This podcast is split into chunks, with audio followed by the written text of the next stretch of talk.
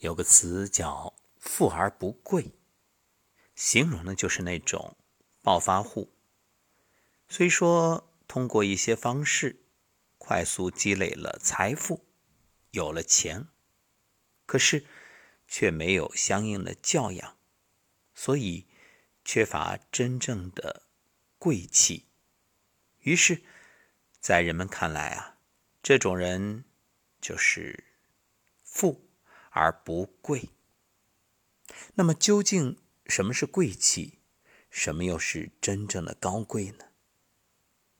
今天，就让我们在异同的文字里品味高贵。高贵从来不是掌握多少财富，处在什么地位。真正的高贵，不是优于别人。而是由于过去的自己，敬畏自己是拥有高贵灵魂的开始。高贵是什么呢？是财富吗？高贵是一种人格，是一种品质。富而不贵是普遍现象，每个人都是不同的，所以人与人并不能直接比较。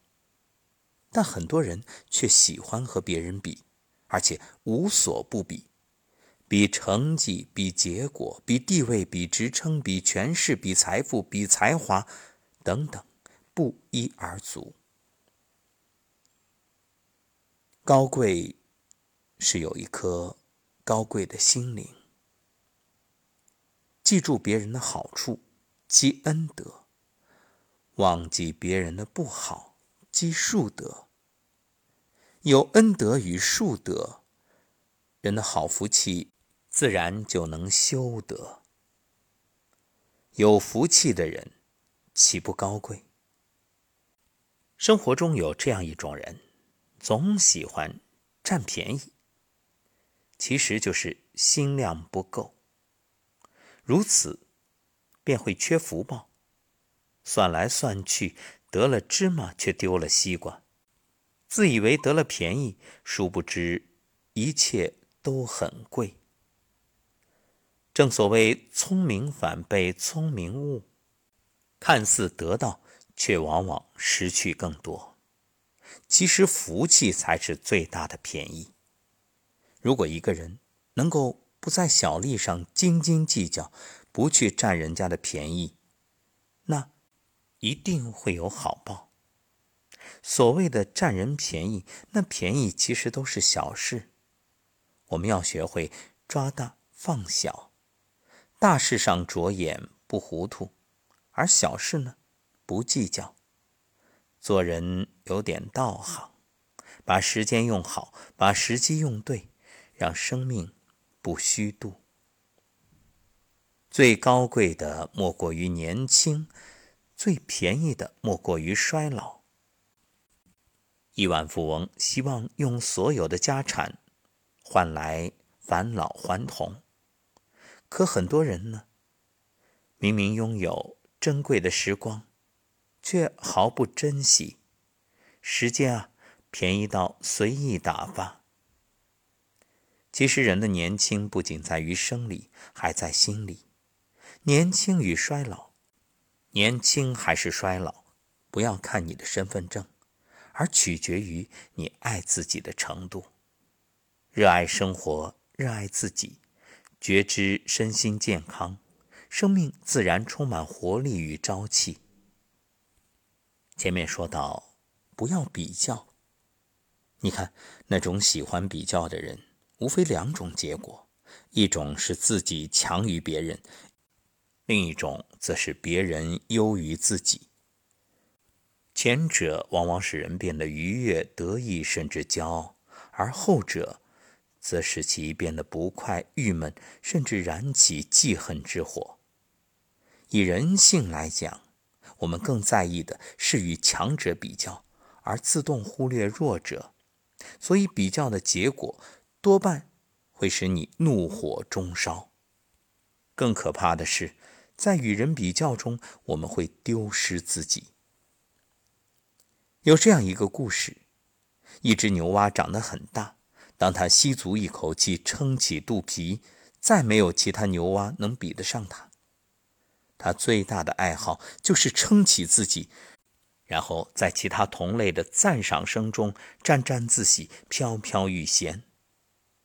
可有一天，有一只牛蛙看到一只牛，惊奇地告诉大伙儿：“牛才是真的大呀！”那一只能撑得最大的牛蛙听了，当然不服气，就撑起肚皮问道：“牛大还是我大？”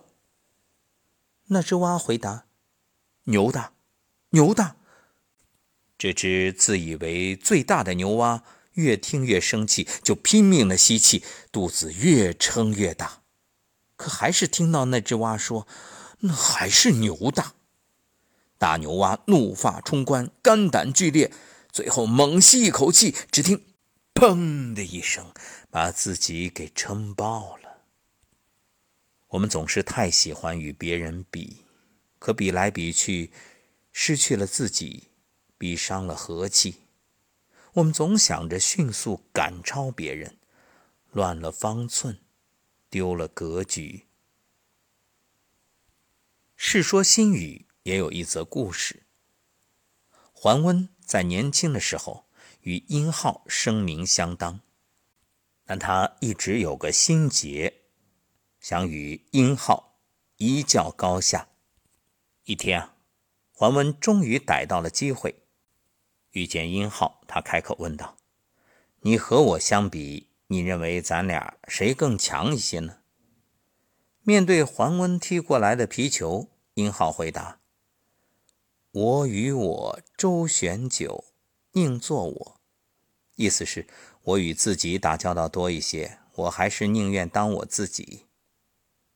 每个人都独一无二，只要找到自己的天赋，明白自己独有的价值，努力成为自己，就是最大的成功。